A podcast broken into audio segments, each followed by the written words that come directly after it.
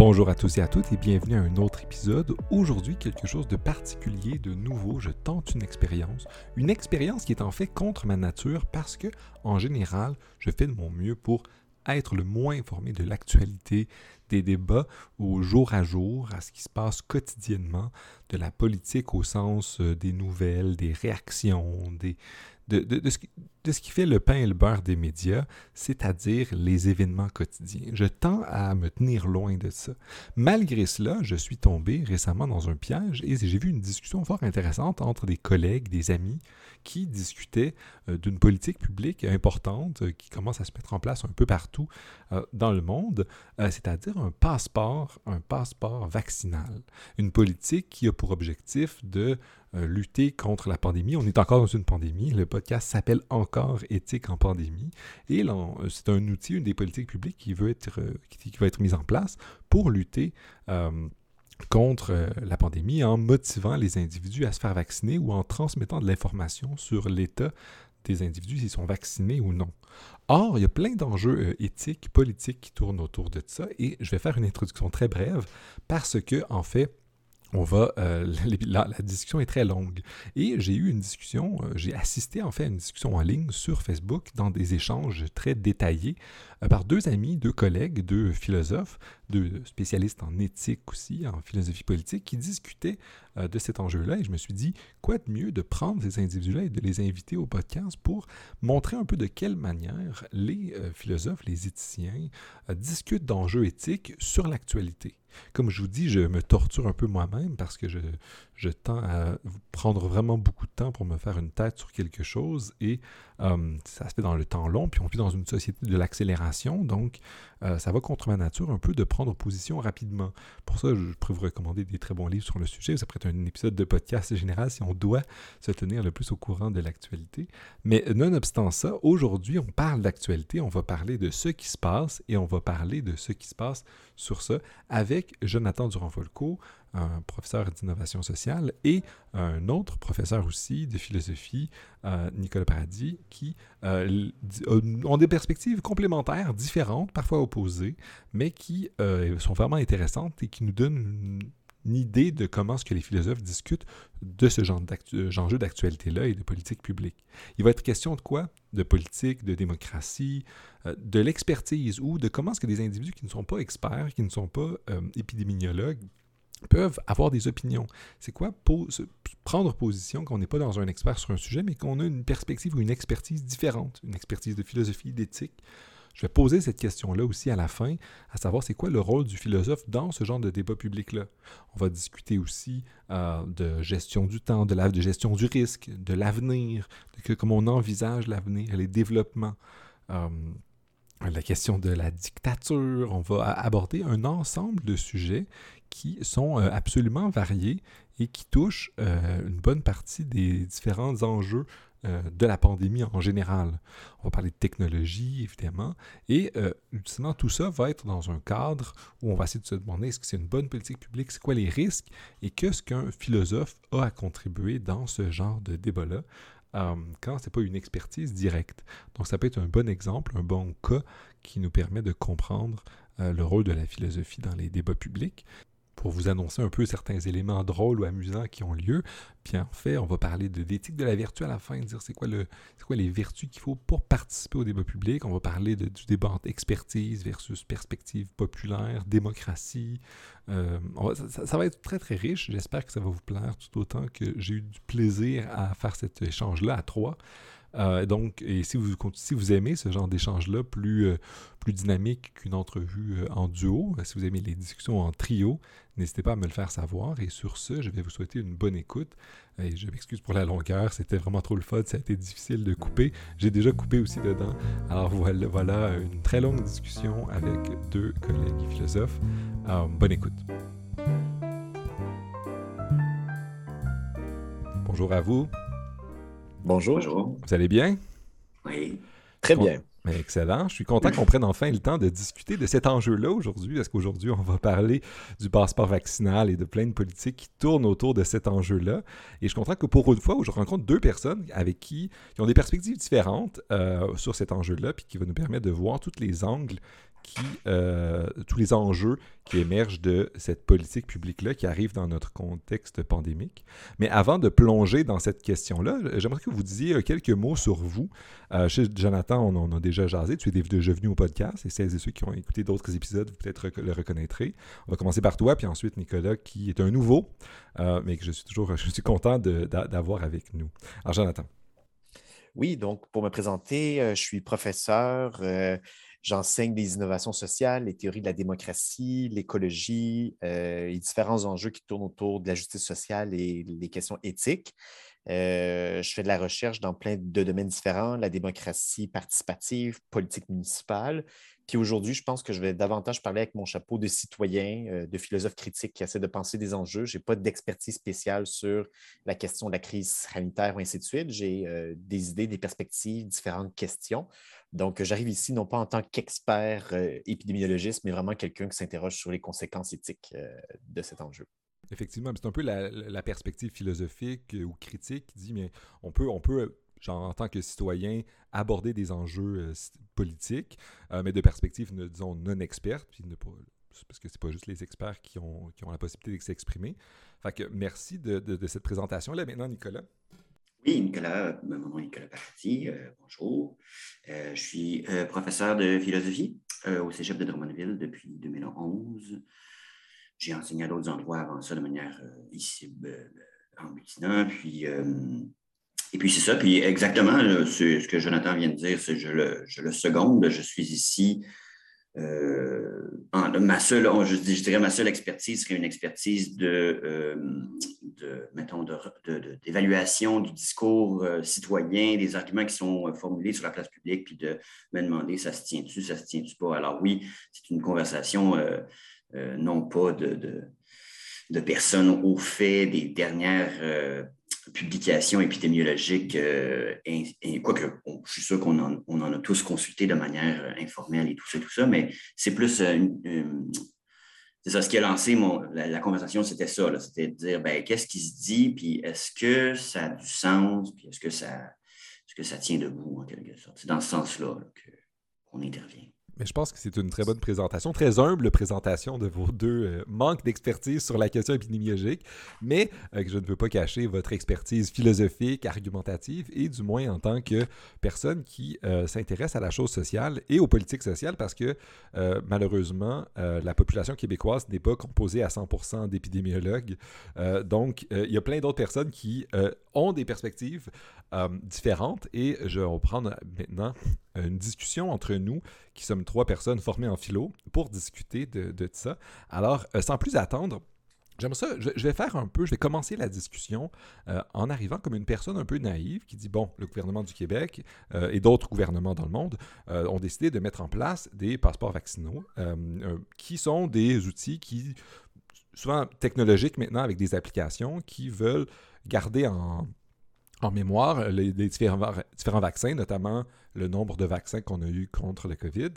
Euh, et on, a ça. Et le gouvernement, il fait ce genre de politique-là pour que on puisse facilement avoir accès à des services, puis que ces magasins, ces restaurants, ces, institutions puissent être au courant euh, de notre statut de vacciné ou non. Euh, alors, mettons que j'aimerais ça que je commencerai en disant, mais a priori, le citoyen lambda, qui, a d'autres choses à faire que de s'intéresser à ces questions-là, qui est un peu humble comme vous et qui n'est pas épidémiologue, euh, et maintenant qui se dit, bon, pourquoi est-ce qu'on devrait s'opposer? En quoi est-ce que c'est un problème? En quoi est-ce que c'est un enjeu éthique et politique, euh, cette politique publique-là?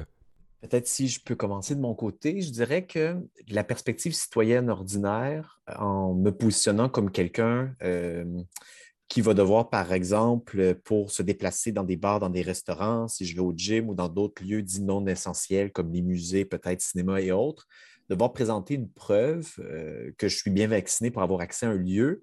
Je pense que pour la plupart des gens, ça ne va pas avoir un coût trop élevé ou ça ne va pas être vu comme étant une forme de contrainte extrême pour les personnes qui sont déjà vaccinées d'emblée. Puis c'est vrai qu'à première vue, ce n'est pas si grave euh, comparativement à l'autre scénario où, avec une montée des cas, on serait obligé de revenir à une, forme de confinement beaucoup plus dur comme on a vécu dans les premières vagues de la pandémie. Donc, si on met en perspective le passeport vaccinal en disant, bien, on va pouvoir continuer encore à avoir accès à des lieux, euh, mais en même temps, les gens non vaccinés, c'est sûr qu'eux vont être privés de ces espaces-là parce qu'ils sont plus à risque, ils peuvent davantage contaminer de gens. donc, on pourrait dire que, disons, a priori, ça ne pose pas trop de problèmes. de mon côté, en fait, au début, quand le passeport vaccinal a été annoncé il y a quelques mois, je ne le voyais pas non plus comme un enjeu sérieux ou extrême, ou je ne m'attendais pas à ce que ça cause autant de remous. Et euh, dans les faits, quand ça s'est approché ou ainsi de suite, se posent des questions, qu'est-ce que ça va amener en termes de contraintes, à la fois pour les personnes vaccinées, pour les personnes non vaccinées, quelles vont être par la suite euh, les différences, les hiérarchies sociales qui vont naître de cette exclusion des personnes non vaccinées? Et quelles vont être un peu les conséquences en termes de surveillance sociale, de contrôle, euh, puis le fait que, par exemple, ce passeport vaccinal qui est imposé, ses modalités d'application, puis les usages qui vont en être faits à court terme, moyen terme, long terme, toutes ces différentes interrogations et inquiétudes, quand on creuse un peu la question, c'est là que je trouve que euh, ça, va, ça va beaucoup moins de soi qu'une analyse superficielle en disant je vais juste devoir présenter une petite preuve, comme quand je vais au bar, je dois laisser mes coordonnées, je laisse mon numéro de téléphone, mon nom sur une feuille de papier, ça convient. S'il y a une, éclosion, euh, les gens du lieu vont me rappeler, ça ne causera pas de problème. Là, je pense que le passeport vaccinal amène une autre couche de complexité, amène d'autres enjeux éthiques, puis qu'il faut qu'on les approfondisse un peu plus. Donc ici, je dirais juste, ça peut, euh, ça peut avoir l'air d'aller de soi, mais quand on creuse les enjeux, euh, ça ne va pas de soi, puis il y a plusieurs interrogations qui vont naître de ça. Donc, je commencerai ici sans trop me positionner directement. Oui, puis euh, tout à fait, je suis tout à fait d'accord. C'est, c'est une, distinction sur laquelle je reviens, une distinction que je martèle constamment, qui est la distinction entre le, le principe du passeport vaccinal et son son, son application, sa réalisation, son actualisation quand tu le mets en place euh, il y a effectivement tout plein de questions. Hein. C'est comme si on dit l'idée en soi semble, sur le, plan, sur le plan naïf, on se dit, ben OK, tu veux savoir si je suis vacciné ou non. Euh, les gens qui s'opposent même à ce principe-là, ben, on dit, ben, pourtant, tu en as as eu un carnet de vaccination pour d'autres vaccins, tu en as des fois des exigences pour aller à d'autres endroits, ainsi de suite. Donc, cette partie-là, me semble, comme Jonathan, c'est, c'est pas là que c'était pas cette opposition-là, disons, que, qui m'avait intrigué ou que je prenais euh, très au sérieux, disons, mais l'opposition dans, une fois qu'on le met en place, dans tout un tas de petits détails, de subtilités, les risques, dans la manière qu'on a choisi de, fonctionner, les risques qui sont associés à ça, je veux dire, sont, euh, sont des choses qui, effectivement, qui, valent la peine d'être critiquées, examinées, remises en question, absolument, tout à fait. Mais alors, si je, continue à creuser un peu sur ces objections-là, l'objection du fait qu'on commence à être de plus en plus surveillé, ça serait quoi le problème à ça? Là, je, prends la, position d'une personne naïve qui dit bien, euh, un peu comme Nicolas l'a dit, on, est surveillé souvent, on est surveillé euh, sur Facebook par notre téléphone déjà constamment, par des entreprises privées. Euh, et quand je vais dans plein d'endroits, on vérifie mon âge, si je peux consommer certains, certains trucs en quoi est-ce que c'est problématique que euh, j'ai dans mon. Euh, que, des marchands et moi ayons une application qui vérifie si j'ai euh, fait un. j'ai eu un vaccin qui permet de protéger une bonne partie de la population. Et ça ne serait pas juste une bonne manière incitative de pousser des individus à, se conformer à, la règle qui semble être la plus avantageuse pour, pour tout le monde? Oui, mais en fait, je dirais les deux principaux éléments. Euh, d'une part, il y a la question de la surveillance, d'autre part, la question d'une forme d'incitatif ou de contrainte pour obliger les gens à se faire vacciner pour les personnes qui sont soit récalcitrantes, opposées idéologiquement ou un peu en retard, parce que des gens qui disent ah, J'ai reçu ma première dose, mais je vais attendre. Il y a des gens qui, vont juste attendre jusqu'à temps qu'ils soient poussés au pied du mur pour se faire vacciner, mais qui n'ont pas d'opposition de principe. Mais sur cet aspect, je pense que le principal usage du passeport vaccinal, c'est d'augmenter la couverture vaccinale de la population. C'est une forme de contrainte, euh, compte tenu que des gens qui ne sont pas vaccinés vont être privés d'avoir accès à différents lieux. C'est un incitatif en quelque sorte, une forme d'incitatif négatif ou même de contrainte, directe ou indirecte, en disant Bien, si vous ne faites pas ce qui est supposé d'être fait, ce qui est attendu de vous, on va vous priver de tel tel lieu. Donc, c'est davantage un outil disciplinaire euh, puis on peut dire que ben, c'est peut-être un moindre mal qu'une mesure encore plus contraignante que serait la vaccination obligatoire, par exemple. Euh, donc, cet argument-là, je l'entends bien. Euh, je pense que la simple annonce du passeport vaccinal, si ça avait été que de ça, de faire peur aux gens en quelque sorte, puis les inciter, puis on a vu que dans l'annonce du gouvernement, il y a eu quand même une certaine montée du nombre de personnes qui se sont inscrites pour se faire vacciner une fois, deux fois ou ainsi de suite. Ça a eu cet effet. Mais est-ce que vraiment l'effet du passeport vaccinal va être d'atteindre le 100% de couverture vaccinale, 95% ou ainsi de suite? J'ai l'impression que ça va inciter un, certain nombre de retardataires, de récalcitrants à se faire vacciner. Mais si l'objectif, c'est vraiment d'augmenter la couverture vaccinale, pour moi, le passeport, ce n'est pas le meilleur instrument pour ça. C'est plus une diversion euh, qui n'aura pas cet effet. Donc, je pense que euh, pour inciter les gens à se faire vacciner, ça, c'est un enjeu. Il faudrait, comme le gouvernement l'envisage actuellement, une commission parlementaire sur euh, la vaccination obligatoire du personnel de santé. Euh, moi, je pense que dans certains contextes, euh, comme le milieu de la santé, ça peut être une mesure légitime. Certes, ça va amener des contraintes. Certes, peut-être qu'il y a des gens qui pourraient être amenés à démissionner ou ça va amener de la contestation. On a vu qu'il y a eu des manifestations. Mais je pense que l'obligation de se faire vacciner, si l'objectif, c'est vraiment d'augmenter la couverture vaccinale, c'est mieux de faire ça que de prendre un passeport qui est une façon indirecte de dire aux gens on va essayer de récompenser les bonnes personnes, puis on va punir les méchantes personnes qui ne se font pas vacciner. Euh, donc, ça, c'est ma façon de répondre à cet enjeu-là. Question de la surveillance, peut-être que je vais l'aborder après parce que c'est un autre enjeu.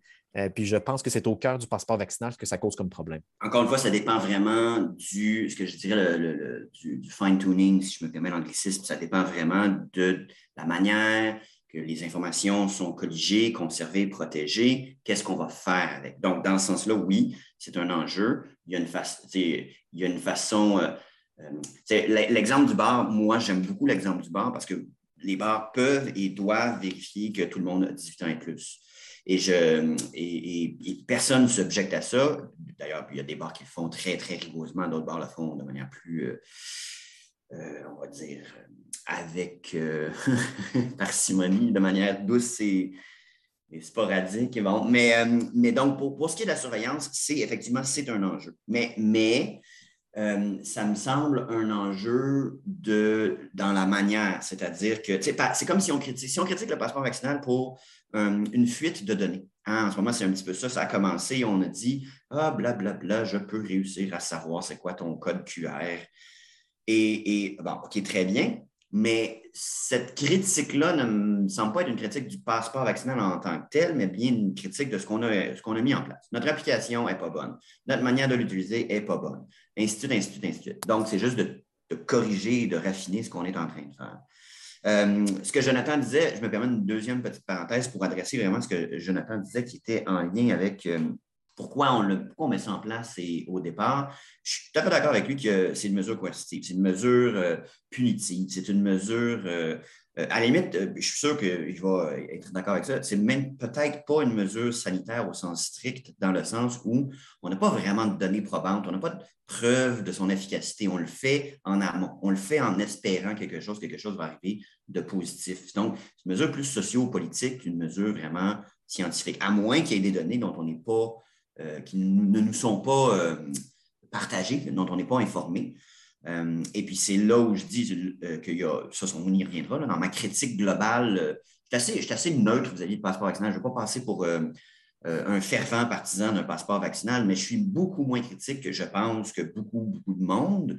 alors, je ne vais pas me faire l'apologie du passeport vaccinal ici dans, notre conversation nécessairement, mais si par défaut, je me, je, retrouve un peu à défendre, c'est parce que ben, si je suis le seul à, avoir cette posture-là un peu. Mais donc, euh, euh, là où je voulais aller, c'était de dire que oui, c'est une mesure coercitive et punitive. Euh, mais et, là, il y a deux choses. je dis, je ne suis pas convaincu du but du passeport vaccinal étant d'inciter à la vaccination. Certes, ça le fait, puis c'est peut-être un des buts. et tant mieux si ça le fait un peu. Mais d'une part, il y a des gens qu'on ne pourra jamais aller rejoindre et qui, qui, ne vont juste jamais accepter le passeport vaccinal. Ils vont, essayer de devenir des pirates et des hors-la-loi. Ils vont être euh, les, les, éveillés de la nouvelle nation, des gens qui refusent de se faire insérer les choses qui vont se faire, whatever, le contrôle, toutes ces choses-là. Alors, ces gens-là, je ne sais pas, ils sont combien? Entre 1% et 8% quelque chose comme d'une société à l'autre, ça va varier. On, on, les oublie, passeport vaccinal ou pas passeport vaccinal, et et vaccination obligatoire ou non obligatoire. Et c'est pour ça que je pense que la, vaccination obligatoire est un peu un autre. C'est dans le même débat, c'est-à-dire si c'est ça l'alternative, je ne suis pas certain que ça fonctionne mieux parce qu'il y a des gens qui vont, je ne sais pas comment on réussira à les rejoindre, il faudrait. Euh, des équipes de SWAT vaccinales, la police montée vaccinale. Je ne sais pas, il va falloir y aller de, manière excessivement bizarre. J'imagine un groupe de TVA qui regarderait la scène, puis ça ne marche pas, ça n'envoie pas le bon message. Alors, dans ce sens-là, le passeport vaccinal est plus insidieux et plus euh, euh, routinier, un peu comme le port du masque, c'est que ça devient quelque chose qui est là, puis oui, je sais qu'on va parler de ça, la durée est une autre question et un point d'interrogation, cette espèce de, question-là, mais parce qu'au-delà d'actuellement d'atteindre une couverture vaccinale de 90 ou 95% il y a la question de, ben, par le temps qu'on atteigne le 95 les premières deux doses, il y a des gens qui vont l'avoir reçu il y a presque six mois. Et on commence à regarder, de dire, ben, il y a quelque chose qui se passe entre six et huit mois, puis une espèce de, une falaise de l'efficacité de l'immunité, de, la protection vaccinale qui passe de quelque chose comme, ça varie, mais entre, de, la zone entre le 60 et 80% selon quel variant on a, à une zone entre 40 et 15 C'est comme ça descend beaucoup, beaucoup et très, très vite.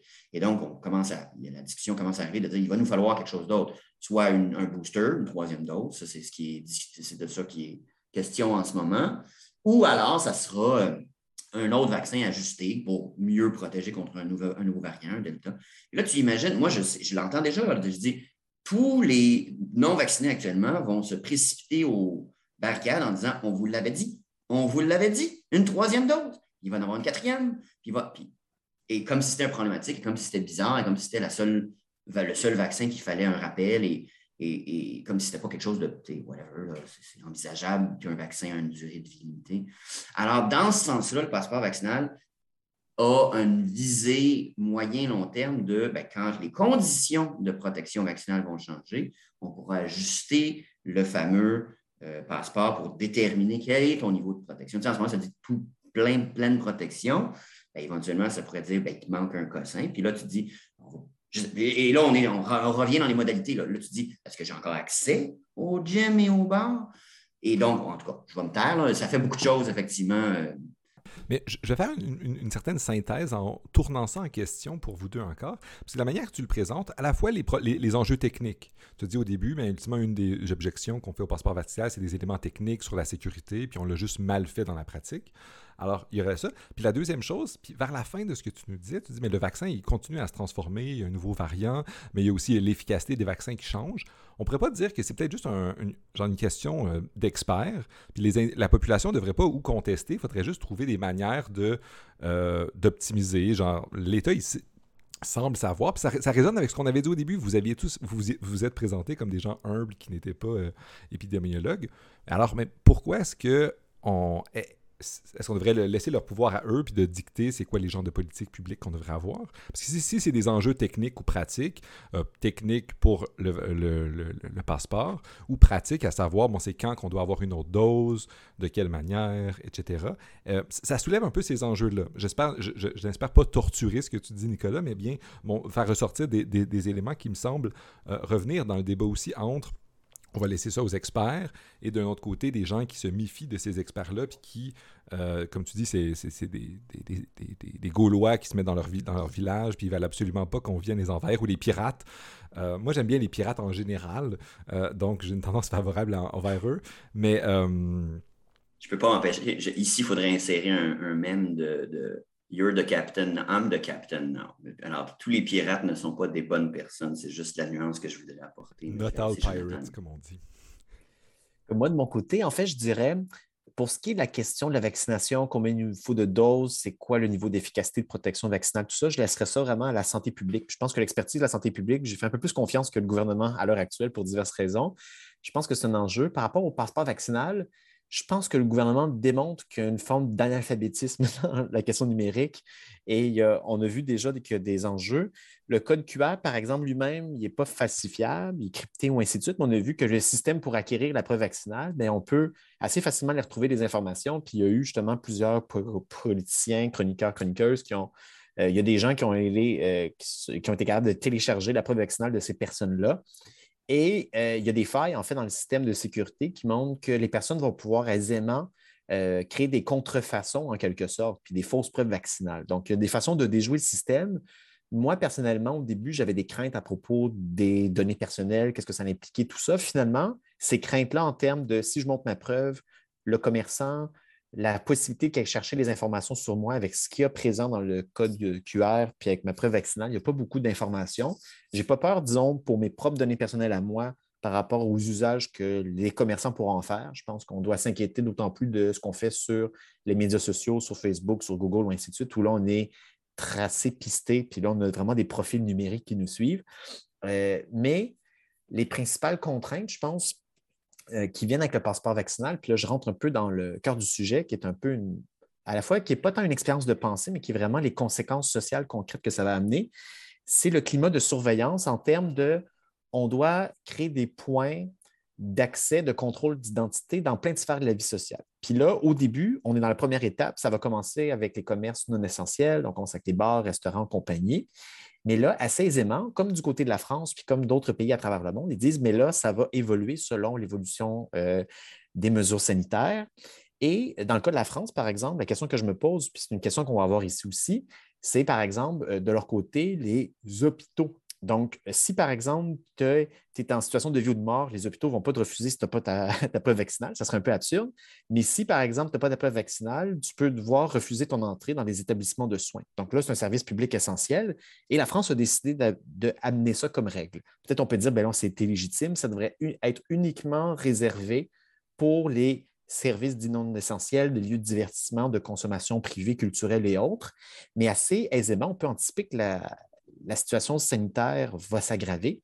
Et là, on parle de plus en plus, est-ce qu'on va l'instaurer dans les universités? Moi, dans mon cas, par exemple, je suis du côté de l'Ontario.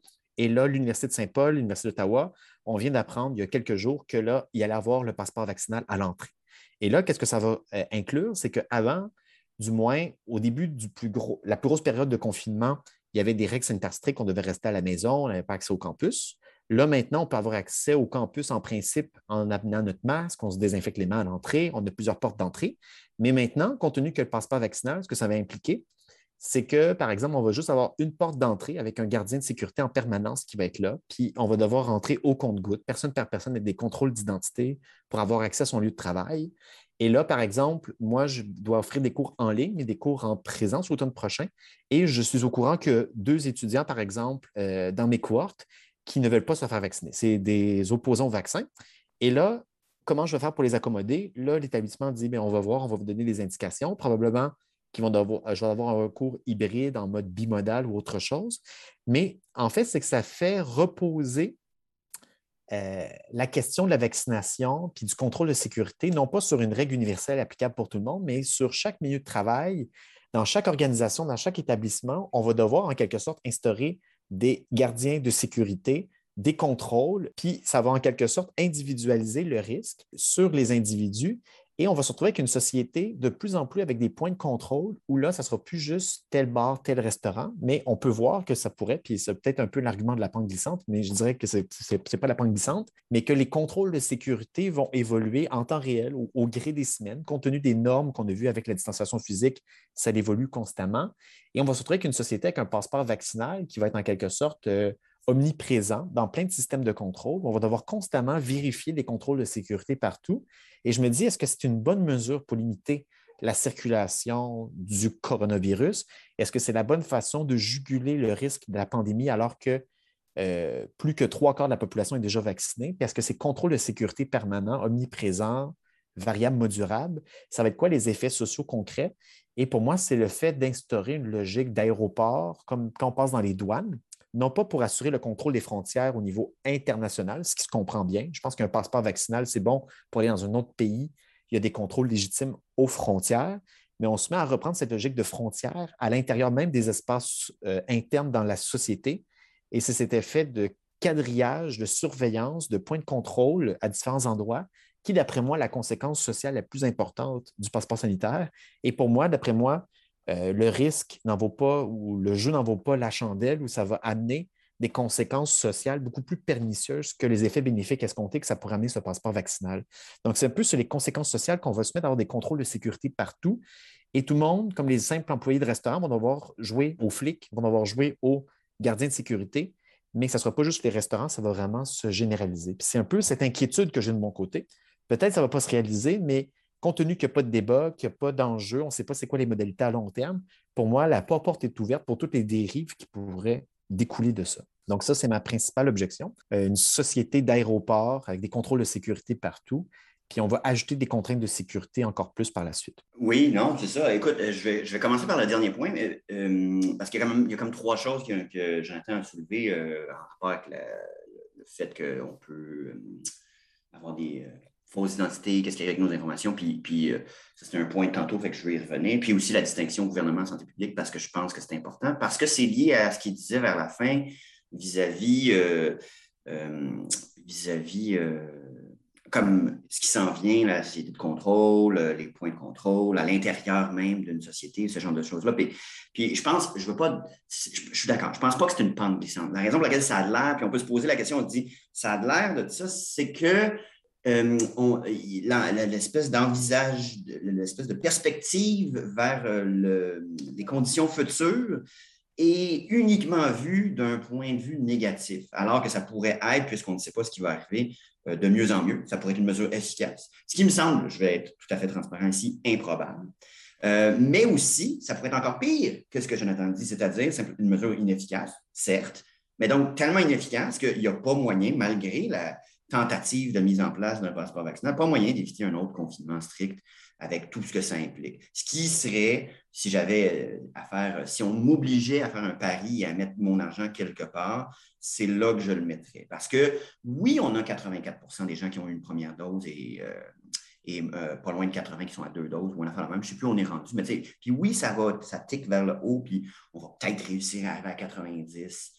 Mais tu sais, même si on arrive à 90, c'est 10% de la population qui est non vaccinée. Ce 10 %-là, on veut l'exclure de certains endroits, mais il reste que c'est des gens qui vont avoir accès à des lieux de travail, qui vont aller euh, se voir des fois peut-être de manière undercover avec leur, famille, leurs amis, qui vont carrément peut-être avoir, j'entendais ça de plus en plus, ça, va être des, euh, ça va être une société de underground, les shows de musique punk, des petits bars illégaux, puis là, tu vas avoir une petite société de non-vaccinés parallèles et donc, il va y avoir des cas, avec surtout avec la virulence du Delta, on le sait qu'il va y avoir des cas. Il va y avoir des cas parce qu'en plus, ce qui est encore pire, à mon sens, puis ce n'est pas encore adressé, puis ça devrait l'être, je pense que c'est une, urgence euh, non dite, étant donné l'imperfection du vaccin, étant donné que c'est pas, le vaccin n'est pas une bulle de plastique à 100% efficace, c'est un vaccin qui te permet, toi, d'être quasiment certain que tu n'auras pas d'hospitalisation pour des conséquences trop néfastes et graves, mais tu peux attraper la, COVID et tu peux la transmettre.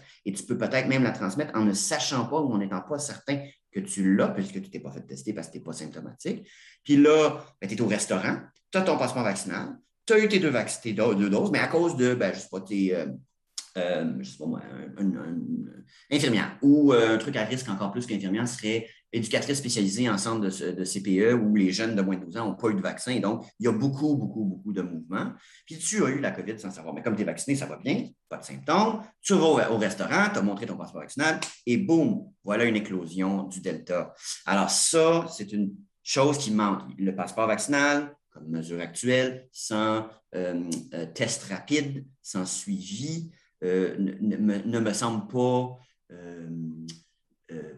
c'est improbable, à mon sens, que ça fasse ce qu'on voudrait que ça fasse, c'est-à-dire au-delà de pousser les gens à aller se faire vacciner maintenant, que ça évite euh, un mois d'octobre ou novembre très, très euh, euh, grave avec des retours à, ce qu'on a vécu les années passées en 2021 et en, 2020. Ceci dit, donc, vu que moi, je suis du camp de il y a une certaine inefficacité euh, euh, à la mesure. J'envisage le pire, c'est encore pire que tu m'as exemple, on, on, pourrait dire elle est, pire que celle de Jonathan, c'est de dire que malgré le passeport vaccinal, on va peut-être aller ailleurs. Et là, je le dis tout de suite, je dis, et à ce moment-là, à mon sens, on ne devrait pas revenir un passeport. On ne devrait pas maintenir un passeport vaccinal et on ne devrait pas le ramener comme mesure. Ça a démontré que ça, ne fonctionnait pas. Alors, ça, c'est comme fermer la parenthèse sur l'efficacité et l'utilité euh, sur le plan scientifique du passeport vaccinal. Ça, c'est pour dire, ça, c'est mon critère de quand est-ce qu'on dit qu'on est tous d'accord que cette mesure-là n'a aucun, aucun mérite et n'a pas lieu d'être mise en place, c'est à ce moment-là, vers novembre, décembre, janvier. À l'inverse, si vers novembre, décembre, janvier, par rapport à d'autres endroits sans passeport vaccinal, on est en mesure de, malgré une euh, hausse des cas, il n'y a pas un engorgement si critique qu'on on est obligé de faire quelque chose du genre, un confinement strict, ben, je serais peut-être plus indulgent, même si on pourrait se poser la question, est-ce vraiment le passeport vaccinal? Il y a d'autres variables, c'est trop compliqué d'être certain. Ceci dit, pour la dernière, le dernier point, euh, Jonathan parlait de ce que ça fait, la discorde sociale, la déchirure sociale, les effets sur la société. C'est, à mon sens, ça et la société de contrôle sont les deux seules inquiétudes que je juge avoir une certaine légitimité. C'est comme, oui, on peut s'inquiéter de comment les gens se traitent les uns les autres et tout ça. Mais personnellement, moi, je renverserais l'argument de l'autre côté. C'est sans passeport vaccinal.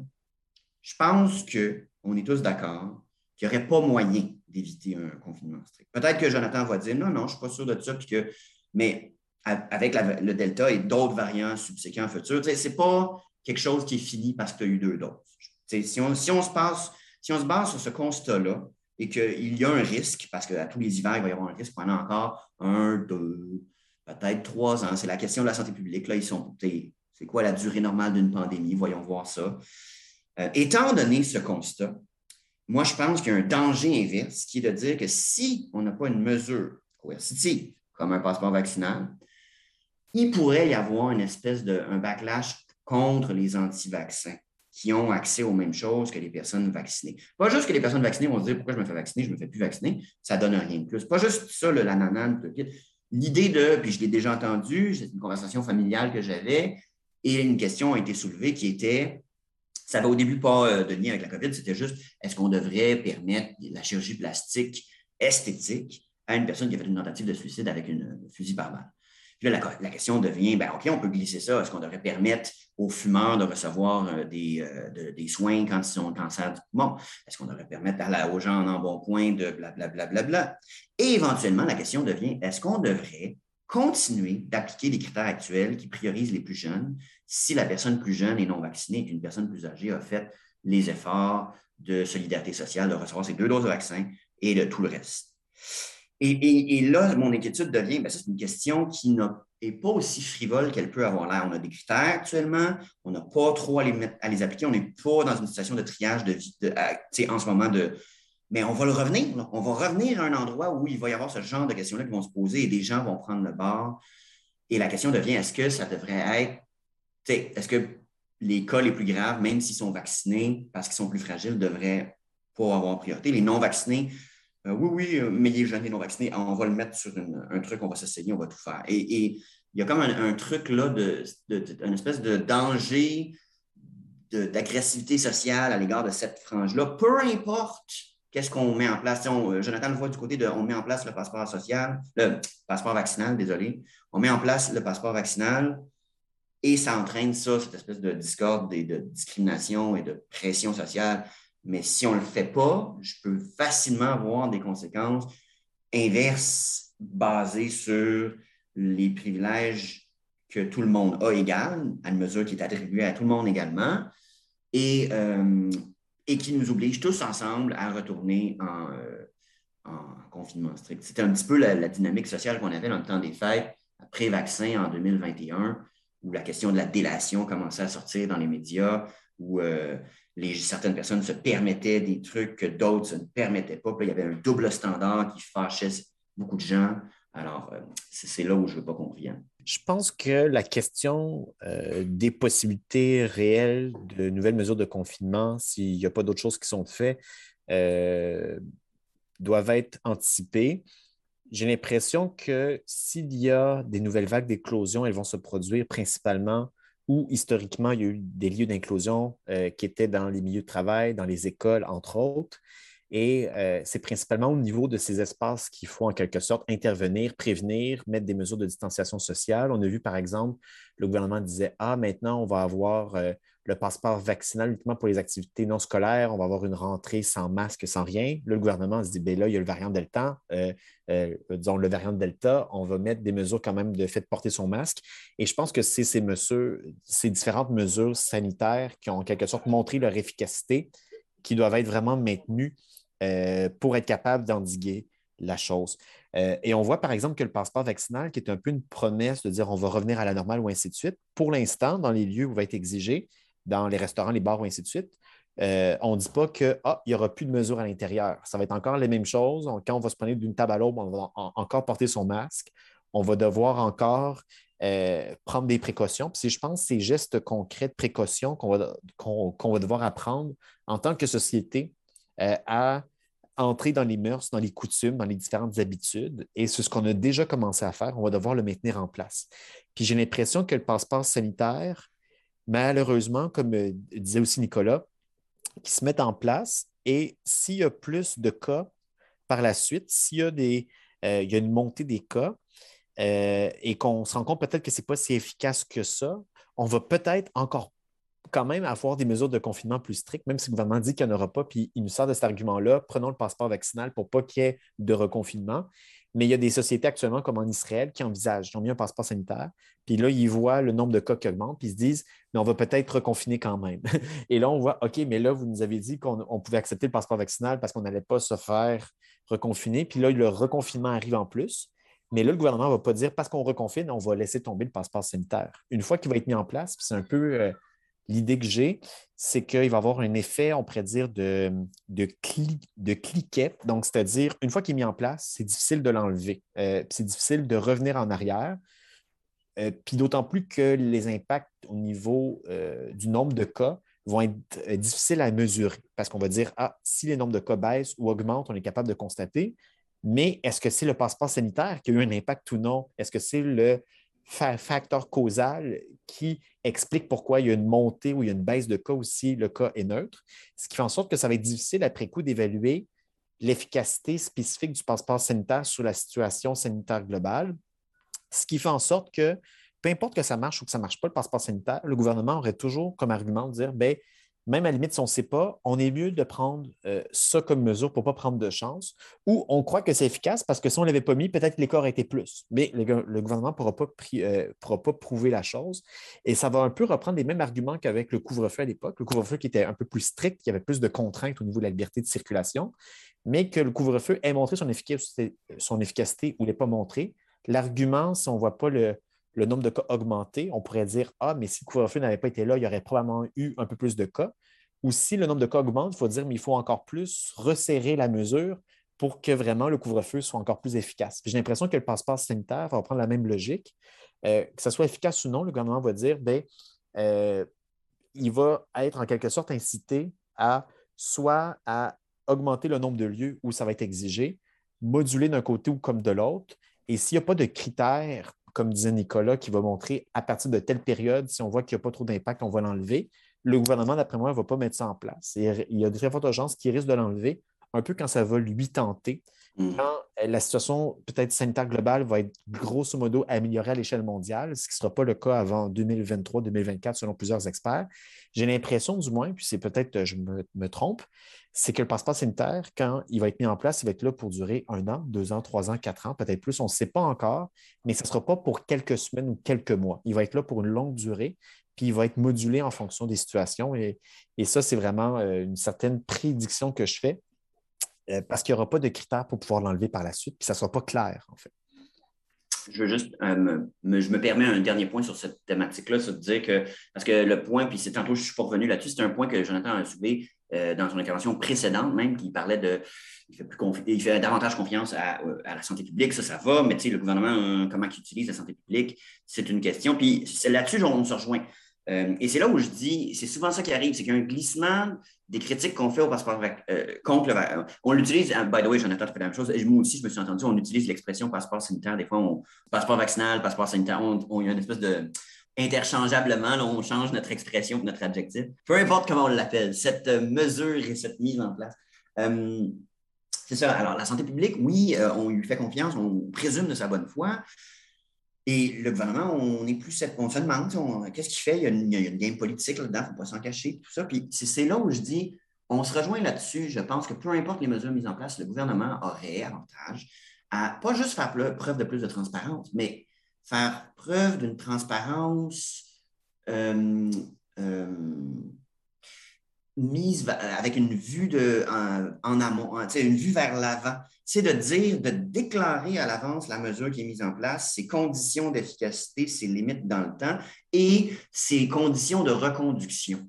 Euh, ce genre de choses-là, je pense, marginaliserait les critiques qui sont comme celles que tu as formulées, qui sont de dire qu'est-ce qui va se passer dans trois ou dans quatre ans, et ainsi de suite, en disant à l'avance, il va y avoir un passeport vaccinal. Le but du passeport vaccinal est X, Y, Z.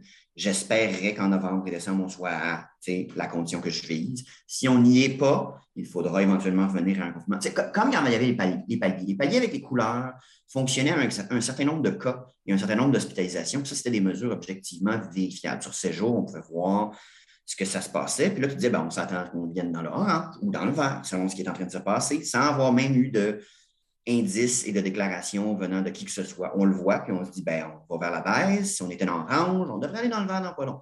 Ce genre de choses-là euh, devrait être maintenu et même être clarifié. Et je prends, je prends au niveau institutionnel, dans, au niveau du gouvernement, pas juste et de manière semi-permanente en disant voici c'est quoi, puis ça nous permet de savoir c'est quand la sortie de crise. C'est quand la sortie de crise, ben, passons un hiver au complet avec tel nombre de mois, telle, telle condition, on reste dans le vert, c'est fini. Après ça, euh, oui, le masque revient périodiquement à des endroits, des, foyers, des éclosions, des choses comme ça, mais non, en tant que société, nous ne sommes plus en urgence sanitaire. Ce genre de, discours-là devrait être, je pense, dit euh, de manière plus explicite.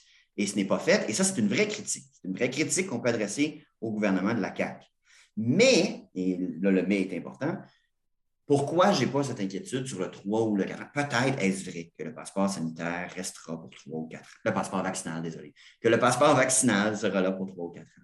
Mais si c'est le cas, ça voudra dire qu'il y a eu une élection. Ça voudra dire que la CAQ a été réélue et qu'on continue les mêmes mesures qu'elle a mises en place, ou qu'un autre gouvernement a été élu, qu'il soit minoritaire ou majoritaire, et a maintenu cette mesure-là. Ça veut dire qu'il y a eu euh, la population a été entendue démocratiquement. Et peut-être y aura-t-il même eu échange ou débat ou, comme Jonathan disait, commission parlementaire. Il y aura eu donc ce qui manque en ce moment, c'est-à-dire cette espèce de discussion euh, civique, démocratique sur qu'est-ce qu'on veut en tant que société, qui n'a pas eu lieu en ce moment et c'est problématique que ça n'ait pas été le suis d'accord avec ça. Mais, c'est de dire que si la mesure est mise en place et dure plus longtemps qu'un seul gouvernement, bien, cette critique-là a moins lieu d'être. Tu ne peux pas garder la critique de elle n'a pas été discutée, cette mesure-là, si aux élections, la CAQ est reconduite majoritaire. Quelque part, il faut, admettre qu'il y a une minorité qui critique cette mesure-là. Elle a sûrement été entendue. Il y a eu des débats, il y a eu un échange d'idées. Éventuellement, c'est ça, c'est la question de dire que s'il n'y a pas, regarde, s'il n'y a pas d'élection puis qu'on est en vraie dictature, je vais être le premier à dire Ah, ben, désolé, euh, vous aviez raison, euh, vous tous qui disiez qu'on était en dictature, mais je ne crois pas que ce soit le cas. Nous sommes, après tout, en élection. moi, je suis à Montréal, alors nous avons des élections au niveau municipal aussi, des élections au niveau fédéral. Euh, c'est évidemment toujours imparfait. La démocratie est un outil imparfait, mais c'est ça. C'est pour ça que je dis, ben, en tout cas, je, suis passif vis-à-vis de cette critique-là de, du, euh, futur. Super. Mais moi, de mon côté, en fait, je dirais au niveau de ce contexte avec la question des élections, est-ce que c'est légitime ou pas?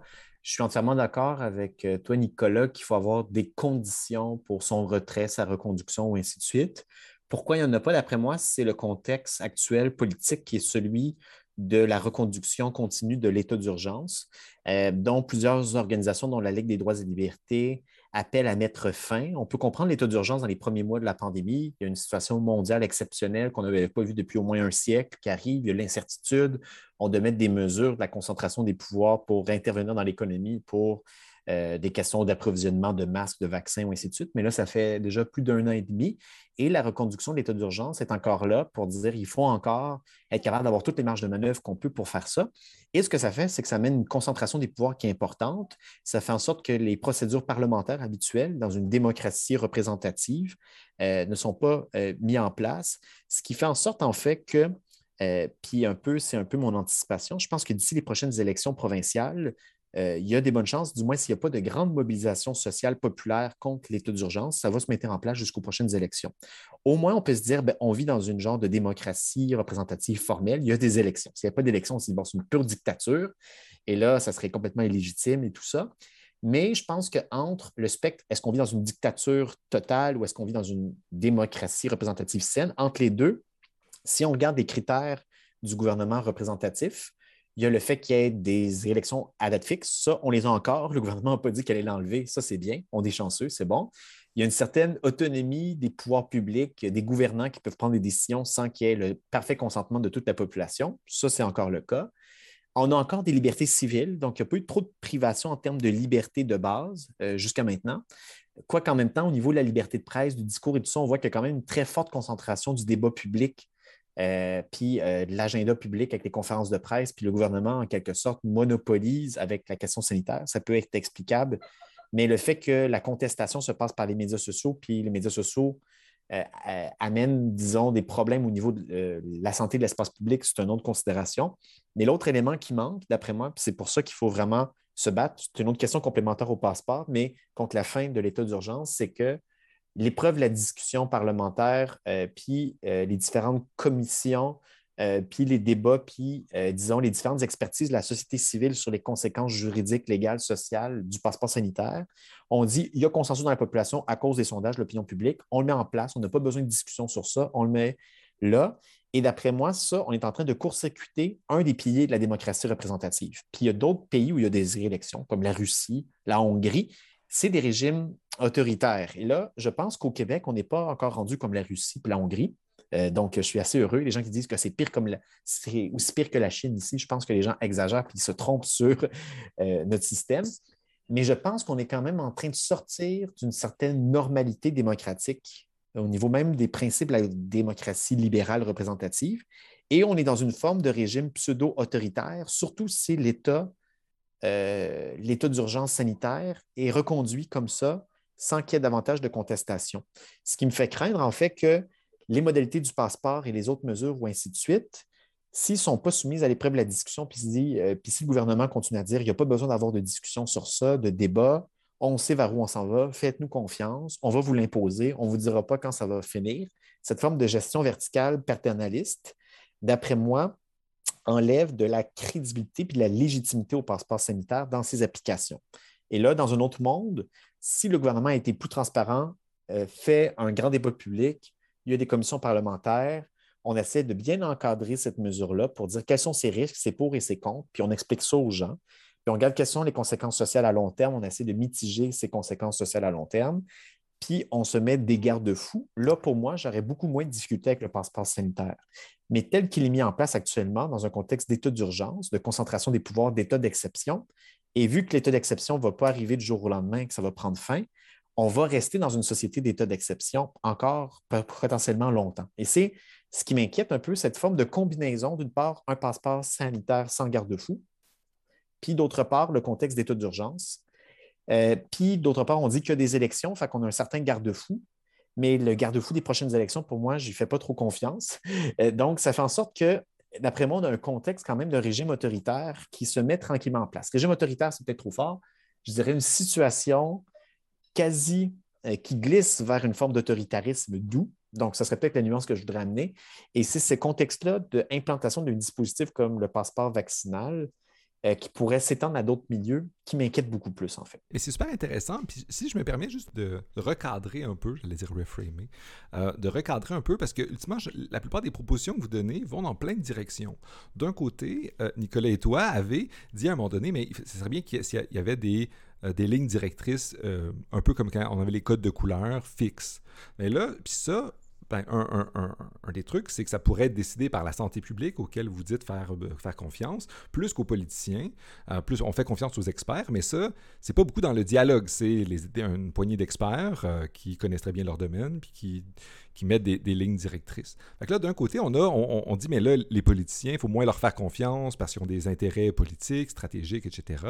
Là, on a ça d'un côté. De l'autre côté, il faut qu'on délibère. Mais en délibérant, il y a des gens qui vont peut-être se sentir exclus des discussions, des prises de décision. Puis là, ça va nous amener à une situation que Nicolas décrivait bien dans un imaginaire aussi. Bien, toutes les plein de politiques qu'on va faire, il va toujours avoir des gens qui vont résister, qui vont aller faire des petits euh, speakeasy, euh, euh, des, des, bars alternatifs, puis ils vont se rencontrer quand même en disant nous, les règles, on n'y croit pas. Et, ça, va créer un peu deux classes de la population, des gens qui, qui sont traités différemment de d'autres, puis dans nos sociétés égalitaires, on n'est pas très confortable avec ça. Fait là, j'ai l'impression qu'on. Puis là, il y, aurait une, des gens qui vont dire mais c'est la preuve, si on veut garder l'égalité, alors il faut juste pas faire de politique euh, publique, puis laisser les choses aller. Comme ça, on va être euh, tous traités également, puis on va tous être pris par le virus, euh, si je me permets la caricature. Mais vous voyez un peu, ultimement, ça mélange plein de, de, si on fait confiance à la démocratie, aux élections, aux politiciens, alors l'état d'urgence permanent, peut-être qu'eux y ont intérêt, mais peut-être pas. Vous voyez, fait là, j'ai l'impression qu'il y a un discours qui à la fois qui fait confiance aux experts, qui voudrait se défaire de du débat public, des, rapports médiatiques, etc. Puis de l'autre, une confiance envers le, parlementarisme, la discussion, etc. Comment est-ce qu'on fait pour euh, balancer ces perspectives-là, puis prendre position? Parce qu'il y a sans doute des gens qui nous écoutent peut-être qui disent, mais il faudrait que l'État soit juste plus autoritaire, puis fasse une des règles euh, qui s'appliquent à tout le monde, qu'on force les gens à se, faire vacciner, euh, et, d'autres qui disent, non, non, non, on doit laisser chaque organisation, chaque entreprise se, se gérer par elle-même, parce qu'on est dans une société libérale, qui est l'État pour juger ce qu'on doit faire dans nos trucs. Euh, puis là, on, fait face à ces situations-là, puis à, des fractures qu'il y a dans le discours politique qui, dépassent la question sanitaire pour toucher des questions de, conception de c'est quoi les rapports politiques. Est-ce que je me, permets de, commencer? Parce que oui, absolument, euh, c'est une, une, très bonne question qui dépasse, à mon sens, de beaucoup, beaucoup, beaucoup la question immédiate sanitaire. Ça va dans les, questions de long terme, toutes les questions de société de long terme comme le réchauffement climatique, la décarbonisation, euh, l'urbanisation, la, la, planification, toutes des questions que tu dis, il y a des experts et ces experts-là ont étudié longtemps et savent de quoi il retourne et de quoi il est question. Il y a les politiciens qui ne vont pas nécessairement ignorer les experts, mais qui vont les écouter avec des, degrés différents. Il y a des, politiciens qui vont euh, explicitement refuser les experts et, publiquement, parce que c'est ça leur game, un genre de Maxime Bernier ou un, Trump aux États-Unis, un politicien populiste qui se dit pour, pour gagner les votes, je vais publiquement nier l'expertise de ces experts parce que ça, ça, ça rassure et ça réconforte la frange des lecteurs que je vise à aller chercher. Et euh, alors, cette, dynamique-là existe dans tous les domaines. Tous les domaines, là, on est juste concerné par le, passeport vaccinal. Euh, et, ma réponse, eh ben, premièrement, on va se dire les vraies choses, je n'ai pas la réponse. C'est une, question de, une question de doctorat de philosophie, c'est une question de débat de, euh, 15 semaines de cours sur la, la démocratie participative, et ainsi de suite. Mais, mon intuition et mon début de réponse va vers le, le passeport vaccinal vise. Et c'est pour ça que je suis un petit peu des fois intrigué par euh, quand on fait une critique, OK, on fait une critique, c'est quoi l'alternative? Parce que le passeport vaccinal se veut, peut-être à tort, peut-être est-ce une fausse, euh, peut-être peut que le gouvernement se trompe, c'est peut-être erroné de penser ça, mais se veut une, une mesure mitoyenne entre un autoritarisme fort, qui serait de dire vaccination obligatoire pour tout le monde qui intervient avec le public. That's it, that's all. En tant qu'employeur, allez-y, faites vacciner vos employés. Ils ne veulent pas se faire vacciner, mettez-le dehors. Tout le monde qui intervient avec un public doit être vacciné double dose d'ici telle date. Ça, ça serait, selon moi, euh, ben, hardcore radical. Là. Euh, je veux dire, tu, en entendrais parler de, quelque chose d'aussi euh, lourd comme ça. Ça, c'est le marteau. le rien faire, euh, et euh, laisser euh, les gens discuter, dialoguer, et ainsi de suite, serait très lâcher le volant, pas de main sur le volant, on laisse les choses aller. et ça me semble aussi très, très problématique parce que autant ça revient périodiquement, cette question de il faut apprendre à vivre, il faut apprendre à vivre. Il va falloir un jour vivre avec la COVID. Je suis tout à fait d'accord. Un jour, nous allons, c'est clair, je pense de plus en plus que cette chose ne disparaîtra jamais. Nous n'arriverons jamais à atteindre le zéro COVID. Mais ce qu'on veut, c'est atteindre le COVID où euh, ben, il n'y a pas de mort et où les quelques morts de la COVID sont des personnes qui, ben, pour des raisons X, Y, Z, c'était fin de vie, c'était d'autres troubles, c'était fragilisé. On va faire des excuses et, des, on, va, se donner une marge de manœuvre. Mais pour le reste, ça va devenir une espèce de grosse grippe saisonnière avec des, des vaccins périodiques et des choses comme ça. On va éventuellement, je pense, apprendre à vivre avec. C'est juste qu'en ce moment, si on dit l'option 2 que, que, tu soulevais, Gabriel, c'était de dire on, on relâche tout, on fait confiance aux gens, on, remet, on enlève l'urgence sanitaire, les pouvoirs que ça confère, et on discute et on laisse la société s'organiser, ben,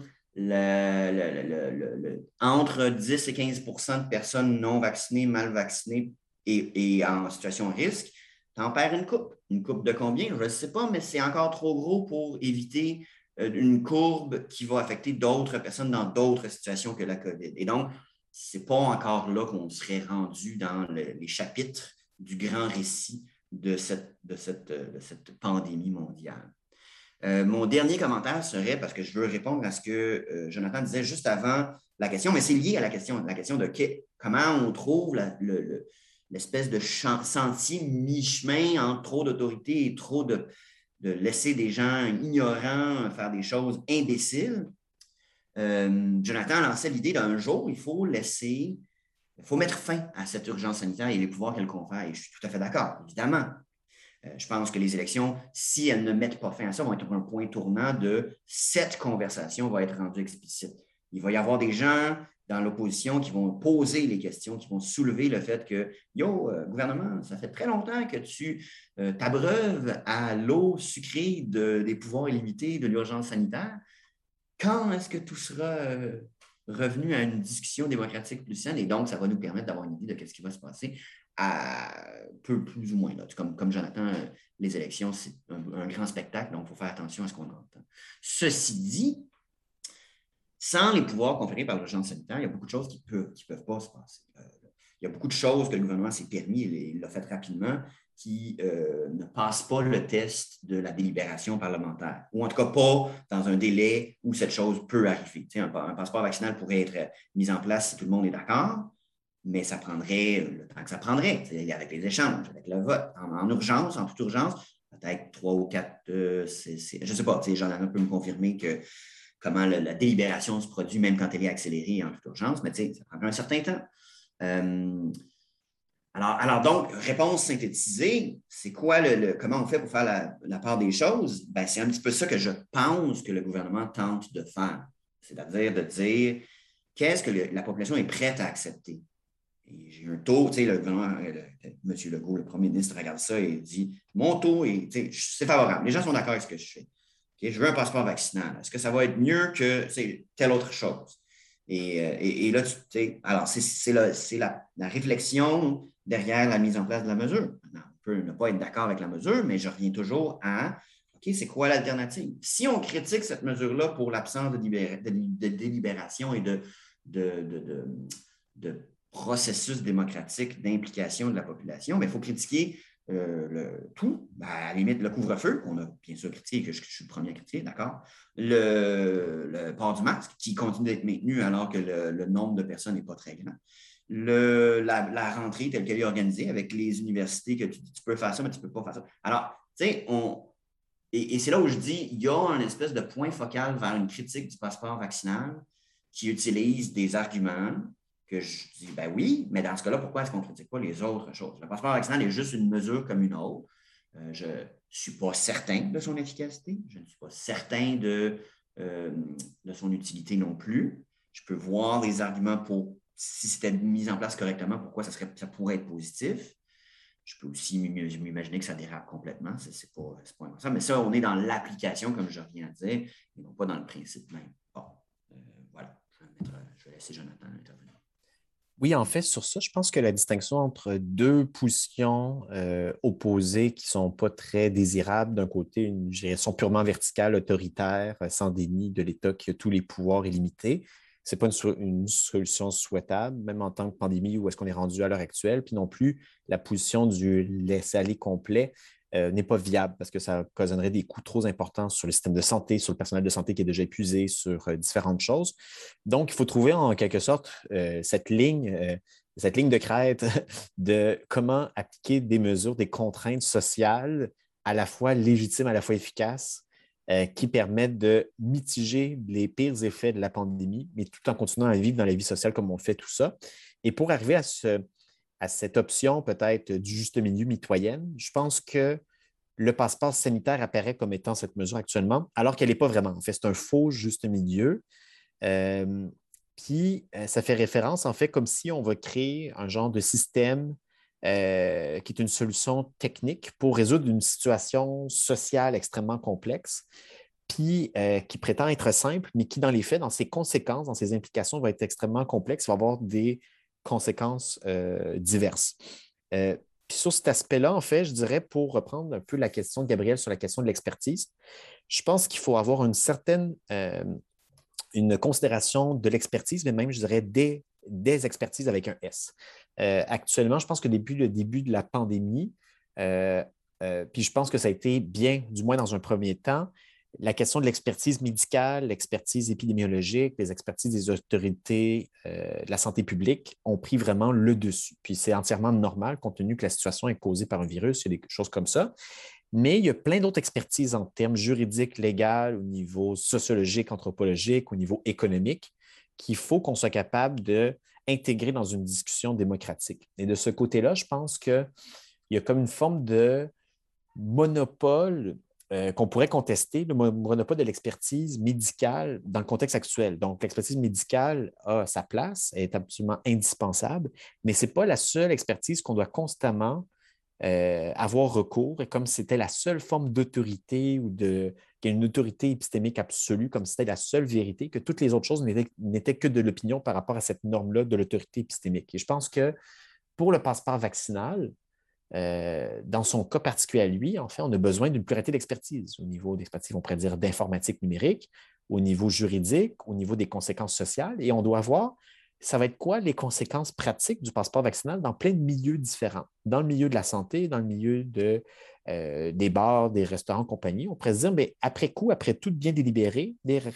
restaurants, les bars, dans ce cas-là, on peut bien l'appliquer, puis ça ne fera pas trop de tort finalement, puis ça peut être légitime. Mais dans un autre contexte social, on, peut, on pourrait se rendre compte que de mettre le passeport sanitaire pour les transports publics, euh, par exemple, là, oups, ça va occasionner des gros problèmes en fait. Et euh, j'ai bien peur, en fait, compte tenu, par exemple, des voyages interprovinciaux, le gouvernement fédéral a annoncé qu'il allait avoir euh, l'obligation, du moins pour le personnel de la fonction publique fédérale, puis aussi dans les systèmes de transport, de devoir avoir son passeport vaccinal pour avoir un transport entre les provinces. Et là, en plus, c'est cet arbitraire-là, je pense, qui est déjà au cœur de la façon dont le passeport vaccinal est appliqué. Cette forme d'arbitraire social et de non prise en considération des diverses expertises qui posent problème et pour être capable de surmonter cette forme de monopole, soit des gouvernements qui imposent leurs décisions, soit de la seule vérité de la santé publique qui apparaît comme étant la seule vérité valable, il faut qu'on soit capable d'avoir un espace de délibération démocratique pour peser les conséquences sociales complexes de chaque mesure qu'on met en place. Puis je pense que le passeport sanitaire, Contrairement peut-être au port du masque, on peut voir, bon, c'est une forme de contrainte, on doit le traîner avec soi. Ce n'est pas toujours agréable de mettre son masque quand on rentre quelque part. Le passeport sanitaire, ça veut dire qu'on va devoir traîner soit notre téléphone portable, soit une petite feuille de papier pour se faire identifier quelque part. On pourrait le voir comme ça. Mais les conséquences, d'après moi, à la fois pour ceux qui ne se sont pas fait vacciner, de quoi ils vont être privés, euh, c'est quoi les conséquences en termes de surveillance mutuelle que ça va amener, en termes de perte de qualité de vie dans les milieux de travail, en termes de tensions sociales que ça va exacerber dans chaque organisation. Pour moi, il faut tout prendre ça en considération. Puis vu qu'il n'y a pas de débat public, on se dit, ben, l'opinion publique est en faveur du passeport vaccinal, allons-y avec ça. Mais c'est l'opinion publique telle que vue par une photographie. On va dire, on demande aux gens qu'est-ce qu'ils en pensent, c'est quoi leur préférence, tac. Mais moi, je crois plus à la démocratie délibérative. Allons voir plutôt un petit comité citoyen ou jury ou tir au sort. Amenons-leur de l'information, des débats, euh, des expertises diverses. Laissons-le délibérer, puis allons voir après une fin de semaine de discussion sur le passeport vaccinal comme on le fait aujourd'hui, est-ce que les gens vont changer leur idée après coup, puis vont dire, peut-être que le passeport vaccinal, on, pensait que c'était une bonne idée, finalement, ce n'est pas bon. Ou peut-être certaines personnes vont dire, ben, c'est une mauvaise idée, finalement, ils vont être convaincus de la chose. On ne sait pas dans quel sens ça va spinner, euh, euh, puis comment, ça va être quoi, disons, le résultat de cette discussion. Mais d'après moi, il faut qu'on ait ces espaces, ces tribunes, ces instances de délibération avec une pluralité d'expertise je pense qu'on devrait même, euh, en, quelque sorte, instituer ou institutionnaliser des dispositifs de, pour les mesures sanitaires diverses, qu'on puisse mesurer ces effets-là. Et à l'heure actuelle, on ne le met pas en place parce que c'est l'état d'urgence, c'est le gouvernement qui décide au nom, euh, au nom du bien commun, pour le bien de la population, ce qui est mieux pour tout le monde. Et c'est cette absence-là de délibération publique qui, dans les régimes représentatifs, c'est présent, mais là qu'on perd de plus en plus, qui, d'après moi, qui est comme encore une forme d'érosion démocratique ou de déconsolidation démocratique. Et là, de plus que ça avance dans la pandémie, moins qu'on a de la possibilité de contester des choses, plus que de mesures contraignantes qui se mettent en place, des fois pour le meilleur, des fois pour le pire. Puis c'est un peu cette situation-là que le passeport sanitaire peut-être exacerbe euh, ou euh, nous fait poser des questions, mais qui a mis en place cette mesure-là? Pour quelles raisons? Ça va être quoi les impacts? Et ça, on ne le sait pas, on nous l'impose, puis fin de la discussion. Donc, en fait, donc c'est vrai que dans un certain sens, le passeport sanitaire, les critiques qu'on peut y avoir, c'est quasiment des critiques sur plein d'autres mesures qu'on pourrait avoir aussi. je pense qu'il y a des choses propres au passeport sanitaire qui vont être en termes d'impact sur les interactions humaines dans plein milieu de la société. On pourrait voir ce serait quoi les impacts propres de ça. Euh, mais c'est vrai que ça nous pose la question de comment, comme société, comme, comment on peut répondre à cet enjeu de la crise sanitaire de façon démocratique et non pas autoritaire et non pas dans un pur laisser-aller libéral, euh, ma liberté à moi, ma souveraineté à moi, puis je me fous la conséquence sur les autres. on doit éviter ces deux extrêmes-là. Puis on n'a pas encore la réponse, mais d'après moi, ce n'est pas dans le sens de l'autorité puis de décisions imposées sans débat public qu'on va aller dans la bonne direction. Je me permettrai une mini, mini, mini dernière intervention sur le point que ben, j'allais aborder ce point-là, mais comme Jonathan vient de le dire en fin d'intervention, effectivement. Ça, c'est si on revient avec la question de pourquoi devrait-on s'opposer ou pas au, passeport vaccinal et que les questions de l'absence de débat public, de délibération et de, la rapidité que c'est mis en place euh, sont des questions problématiques, elles demeurent problématiques sur un ensemble d'autres euh, mesures et sur euh, une démarche généralisée de la part du gouvernement. dans ce sens-là, le passeport sanitaire est peut-être problématique, mais, mais, mais, c'est pas la critique est la même, c'est pas une critique spécifique à, la, mise en place du, passeport vaccinal. Donc, ça, on peut mettre ça de côté. Il y a l'autre question que Jonathan soulevait et sur, laquelle je le rejoins, qui est de dire, ben, n'est pas parce qu'on pense qu'on est d'accord en ce moment qu'on resterait d'accord une fois que ça va être mis en place. Ce n'est pas parce qu'on pense qu'on est en désaccord en ce moment qu'on ne va pas éventuellement dire euh, ainsi de suite. Et je suis d'accord. on le voit en ce moment, l'opinion publique, c'est fluide, ça change. On avait euh, au fédéral une, idée, puis on part en élection parce que tout va bien aller. Puis là, oh, non, on jase un peu, puis finalement, le monde, ils, sont en train de changer d'idée. C'est parfait.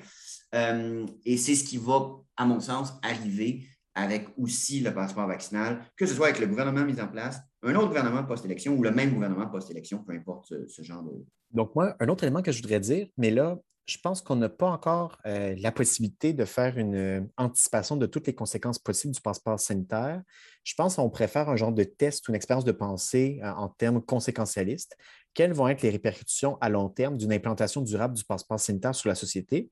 Et je pense que même juste en faisant un peu de la science-fiction, du pronostic ou la futurologie, on peut, anticiper des conséquences, peut-être avec des niveaux de probabilité différents.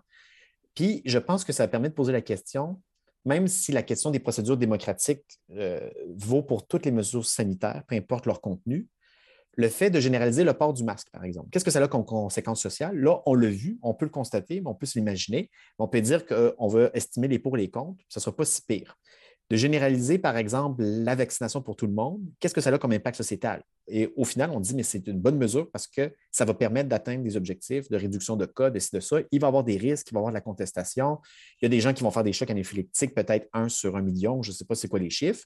On pèse les pour et les contre, puis finalement, on trouve que c'est une bonne mesure moi, mon estimation, puis c'est peut-être que je suis seul, puis il faudrait qu'on en délibère, les conséquences sociétales d'un passeport sanitaire, euh, en fait, euh, vont foutre le bordel dans plein de milieux différents pour des effets bénéfiques qui seraient, d'après moi, euh, vraiment minimes ou probablement qui pourraient avoir un petit effet ici là, mais les conséquences négatives vont largement outrepasser et on peut d'emblée s'imaginer à quoi ressemblerait un passeport vaccinal étendu sans garde-fou, en plein milieu de la vie sociale, les conséquences au niveau des contrôles de sécurité, comme j'ai dit au début, au niveau de comment les gens se vérifient, se surveillent les uns les autres, la stigmatisation qui est déjà présente, certes, pour les gens qui ne sont pas vaccinés, ils se font traiter de tous les noms pour des bonnes ou mauvaises raisons, mais il y a toutes ces conséquences-là qu'on peut d'emblée anticiper, puis les effets de discrimination que ça va avoir aussi. Et d'après moi, on peut avoir ce débat-là, ce qui fait que le passeport sanitaire, quand même, on peut l'évaluer quand même indépendamment des autres mesures sanitaires, puis dire est-ce que c'est une bonne mesure ou pas une bonne mesure, puis il faut qu'on ait cette discussion-là, d'après moi. Et je me juste une phrase, juste pour dire, parce que je sais que tu veux poser une dernière question, hein, Gabriel, euh, mais de dire, euh, c'est vrai, on peut essayer de faire l'expérience de pensée, mais à mon sens, ça peut aller de l'autre côté aussi. Moi, je reviens avec mon exemple, mon analogie que j'aime beaucoup, je sais que je suis un petit peu fétiche sur cette analogie-là, mais c'est mon analogie avec les, les, d'identité qui se fait devant les clubs, les bars, ce genre d'endroits et à quel point c'est asymétrique et à quel point c'est euh, euh, inégal et, à quel point il y a des endroits qui le font de manière rigoureuse et stricte, avec détecteur de métal, avec ci, avec ça, puis, oh, là tu rentres, puis, d'autres que c'est, euh, écoute, les gens de 16 ans savent où aller, là, hein? ils connaissent, les jeunes savent quels bars vont carter et quels bars vont pas carter. Alors simplement, ce que je dis, c'est ben, les, anti, les anti-vax ou juste les, les anticonformistes, ceux qui ont un trouble de l'autorité, qui disent Moi, j'aurais pas de problème avec le vaccin, mais vu que tu me l'obliges, c'est non. Et passeport vaccinal, ça pourrait être correct, mais non, c'est non, peu importe, vont, euh, vont savoir où ils peuvent aller et où ils ne peuvent pas aller. Alors, dans ce sens-là, peut-être que tu as raison, Jonathan, c'est peut-être effectivement euh, quelque chose qui va être systématique euh, et rigoureux et partout. Mais étant donné ce que je vois en rapport avec le masque, étant donné les endroits qui sont plus laxes, euh, tu sais, des gens rentrent, se montent juste le manteau un petit peu sur le nez, puis ils s'achètent deux biens, puis sortent. Je pense que ça va être un petit peu la même attitude vis-à-vis du passeport vaccinal, c'est de dire certains restaurants vont être vraiment, vraiment à cheval et pointilleux sur leur manière de fonctionner. Euh, et certains endroits vont être, ben écoute, euh, on, entre toi et moi, on va s'arranger. Alors, on verra. Mais, et c'est en, gros, c'est pour cette raison-là, c'est parce que je pense de ce côté-là que je me dis, ça ne fonctionnera peut-être pas. Parce qu'il y a autant de contestations et de, diversité d'opinion chez les gestionnaires, les managers et les propriétaires d'entreprises qui doivent exiger le passeport vaccinal que dans le reste de la population. Voilà, on va voir ce qui va arriver, mais c'est vers cette autre option-là que je penche en quelque sorte. Je, comprends bien. Puis avant ma, ma question conclusive, parce que la, on se rapproche de la fin, mais j'ai quand même un dernier petit truc à soulever là-dedans, euh, parce que ultimement, il me semble, euh, l'exemple, Jonathan au début parlait de, il, s'opposait à une vision du monde euh, de type aéroport. Mais les aéroports, une fois qu'on rajoute une, interdiction, ça reste longtemps. Alors, c'est pas comme dans les bars où il y a une gestion laxe. Alors, Nicolas, avant, ma, question conclusive, je te relancerai juste un peu, eh, sur ce point-là que Jonathan avait amené.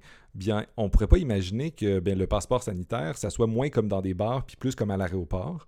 Puis à l'aéroport, par exemple, rappelez-vous, après les attentats à New York, on a mis plein de restrictions à l'aéroport qui ont pris vraiment très longtemps avant de s'amenuiser. Puis ça, ça, sera jamais, même si j'aimerais ça, euh, je pense que les restrictions en termes de sécurité dans les avions seront jamais comme ils étaient euh, au début de l'aviation civile euh, et au début du, tourisme grand public par les avions où c'était vraiment moins complexe et exigeant. Puis en plus, il y a toute une industrie qui s'est construite derrière aussi. Là. Mais qu'est-ce qui te fait croire que ça va plus être dans la direction des bars plus que euh, la version aéroport. Puis après ça, je vais me redonner la parole pour faire une conclusion. Je vais essayer donc de faire ça de manière en deux phrases et je, et je vais essayer de faire en sorte que Jonathan ne se sente pas obligé de rajouter quelque chose sur l'analogie. L'analogie, Jonathan a raison. Je vais juste lui donner raison sur l'idée sur de la société aéroport est un véritable danger. C'est une question qui euh, mérite d'être soulevée, posée, et ainsi de suite mon absence d'inquiétude sur cette, cette dérive-là, euh, c'est qu'un aéroport, c'est un lieu circonscrit, ponctuel, à un moment, qui, dans autour duquel et à l'intérieur duquel, comme un avion, on peut tout faire. Pourquoi les mesures du euh, post-11 septembre ont été aussi radicales et aussi efficaces, si on veut les trouver efficaces, c'est un autre débat, c'est parce que c'est tout des, en vase clos et c'est ponctuel, périodique, et tu peux l'exiger euh, avec un tacitement. Socialement, on va l'accepter. On va accepter d'enlever nos souliers, on va accepter d'enlever notre ceinture, on va accepter le ci, on va accepter le ça. Puis si tu te fais prendre à part, ben, tu, en fait, même, tu n'as pas besoin de te faire prendre à part. Tu te fais juste dire Allô, pourquoi tu vas là? Tu es déjà en train de suer, de t'imaginer que j'ai de la drogue dans mes, dans mes valises alors que tu n'en as aucune. Tu fais la tu es un citoyen modèle, mais tu t'inquiètes, tu dis Suis-je un illégal? Alors, ça, c'est ce qu'on réussit à faire dans un lieu clos qui sert qui a comme visée, on pourrait dire, de faire ce genre de discrimination et de vérification. Si tu essaies de l'appliquer à l'entièreté de la société, évidemment que c'est possible. Je ne veux pas te dire que c'est impossible. Ce que je vais te dire, c'est que c'est non plausible, euh, improbable, parce qu'il y a trop de diversité sociale. On le voit en ce moment, on le voit avec le port du masque, comment c'est Certaines personnes le portent à l'extérieur, d'autres le portent à l'extérieur et à l'intérieur, je veux dire en tout temps. D'autres, je, donne un cours en ce moment dans lequel le port du masque est exigé. Encore une fois, il y a eu un peu d'improvisation à la rentrée, tout ça. Mais finalement, la règle, c'est tout le monde doit garder le masque en classe et dans les corridors. Le professeur et l'enseignant peuvent l'enlever s'il est à deux mètres de ses étudiants. Mais dans mes classes, il y a des étudiants qui sont avec port du masque un petit peu en dessous du nez, puis un petit peu. Euh, bon.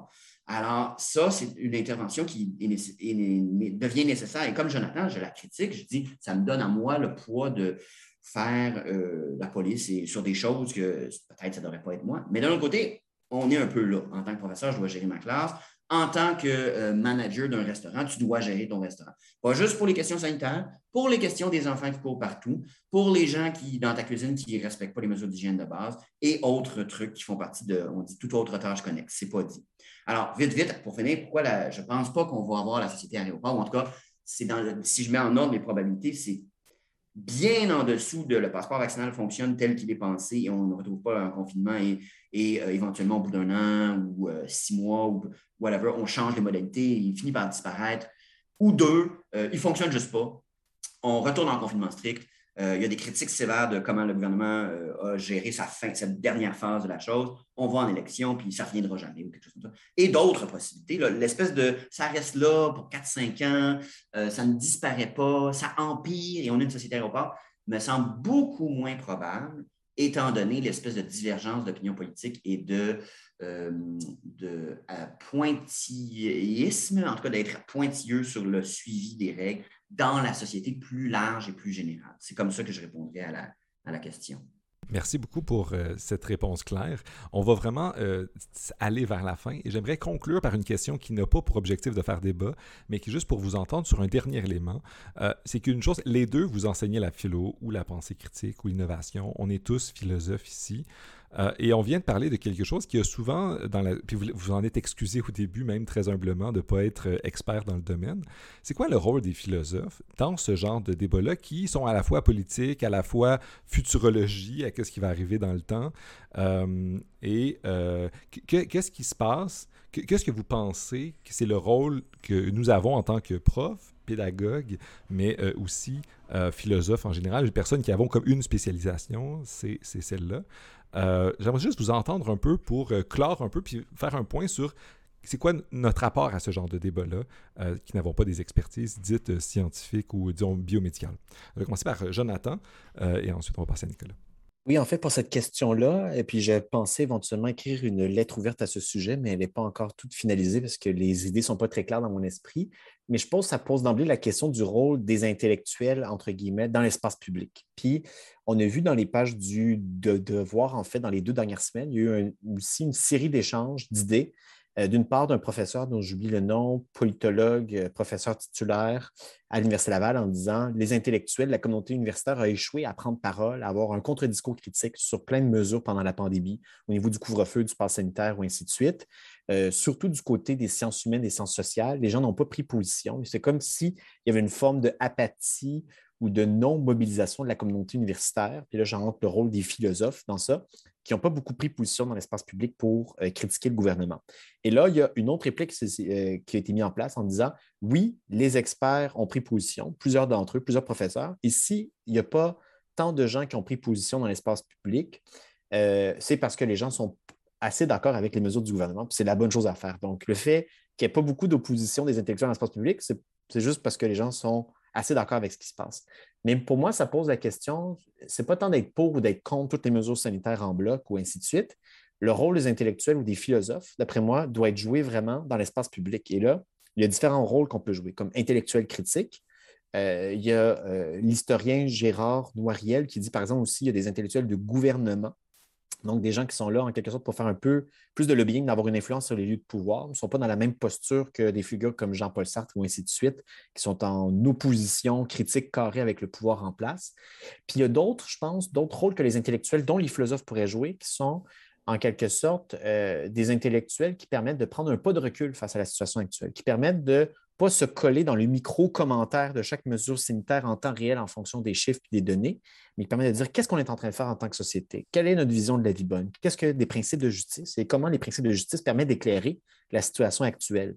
Et je pense que, euh, du, moins, du moins dans ma communauté de philosophes universitaires, là, ici, on est en train de prendre, de prendre position, de débattre, d'alimenter la discussion publique je pense que les philosophes et la communauté universitaire en général n'ont pas assez pris position dans l'espace public pour essayer de prendre un pas de recul face à la situation à l'heure actuelle, pour éclairer du point de vue des autres pandémies qui ont eu lieu dans l'histoire, qu'est-ce qui s'était déroulé, qu'est-ce qui s'est produit?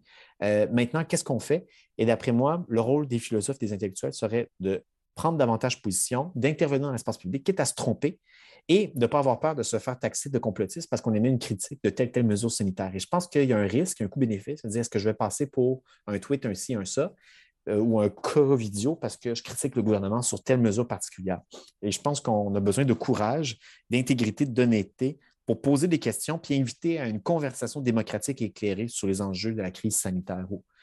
donc, ce serait un peu peut-être mon petit grain de sel en disant ce qu'on fait aujourd'hui, puis merci Gabriel de m'avoir invité. Il faut que ce genre de discussion ait lieu dans l'espace public, dans plusieurs tribunes, pour qu'on soit capable d'alimenter la discussion pour se dire qu'est-ce qu'on est en train de faire en tant que société. Et si on ne le fait pas, ce n'est pas le gouvernement qui va le faire et ce n'est pas juste les gens dans la rue non plus. Ce n'est pas juste euh, la santé publique qui doit prendre ce débat-là. Donc, euh, peut-être que je conclurai avec ça ici. Ben, merci beaucoup pour tes mots conclusifs, J'entends. Avant même de donner la parole à Nicolas, je sais que tu dois partir, donc euh, je vais juste euh, te, remercier de ta participation et euh, on, se, on de tout ça avec, plaisir dans l'avenir. Mais merci d'avoir participé sur ça. Je vais passer la parole à Nicolas. Ben, je vais commencer par la fin en disant merci, merci à Jonathan pour ses interventions. C'est très stimulant. Et merci à toi, Gabriel, aussi pour l'invitation. C'est très apprécié. Euh, puis je vais aussi dire, euh, si je prends plus que le temps que Jonathan a, n'hésite pas à. Voilà. Euh, donc, vite, vite, c'est ça. Donc, je, veux juste faire un retour. On a commencé la conversation en se demandant, on s'est fait taxer d'une humilité excessive par notre hôte. on a commencé la conversation en se faisant dire qu'est-ce, pourquoi on est là. Puis tous les deux, on disait, bon, c'est pas trop, on sait rien, de, on n'a pas les données, mais on va jaser de tout ça. Puis, et puis, moi, c'est ce que j'ai dit. J'ai dit, la seule expertise à laquelle je me confère, c'est la pour vrai dans la vie, c'est ça. C'est une, expertise de hum, métacognition, évaluation épistémique de certaines choses. Et pour emprunter une, une, étiquette, euh, qui, une étiquette euh, qu'on accole aux philosophes, je, je, me, je, dis, OK, je me considère comme, je, suis un peu un détective des idées.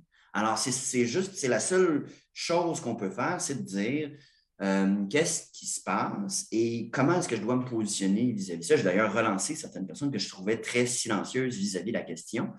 Euh, et ces personnes, euh, je ne vais pas donner de nom, mais c'est des, amis, des collègues qui ont d'habitude des, points de vue à, qui j'accorde, auxquels j'accorde la valeur. C'est des gens que je dis à question, aide-moi, j'ai un angle mort que je n'ai pas vu. Puis, des fois, la réponse, c'est ben, j'ai tu connais ma position générale, je n'ai pas tant réfléchi à la question spécifique.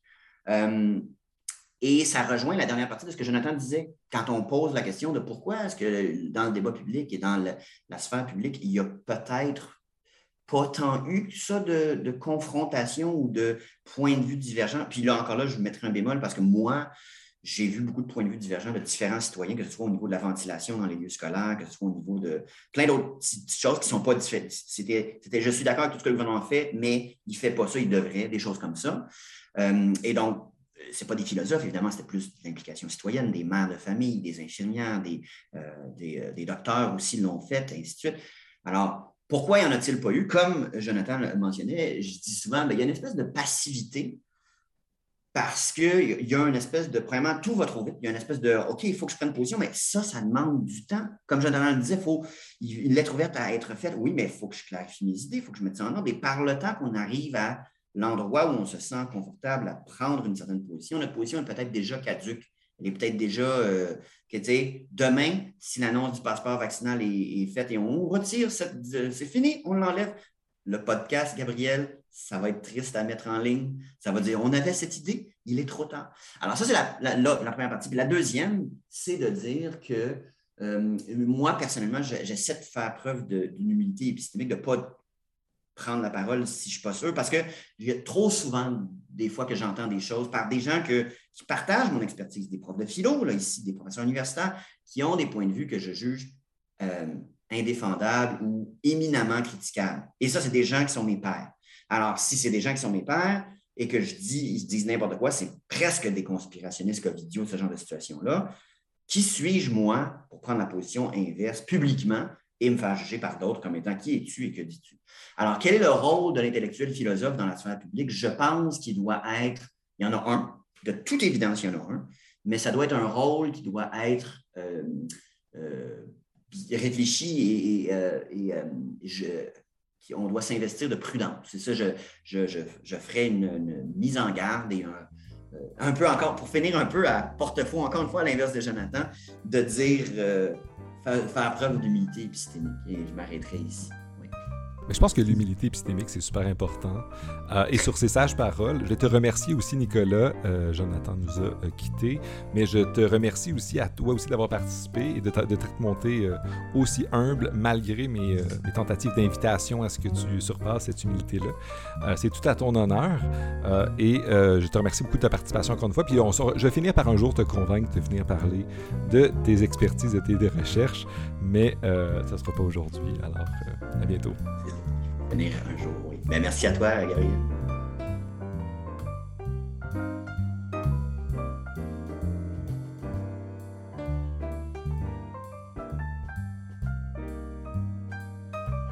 Cet épisode est fait en collaboration avec la Société de philosophie du Québec et les généreux donateurs et donatrices qui veulent bien soutenir le projet. Merci beaucoup encore à vous tous et toutes d'avoir confiance en ce projet et je vous souhaite une bonne fin de journée.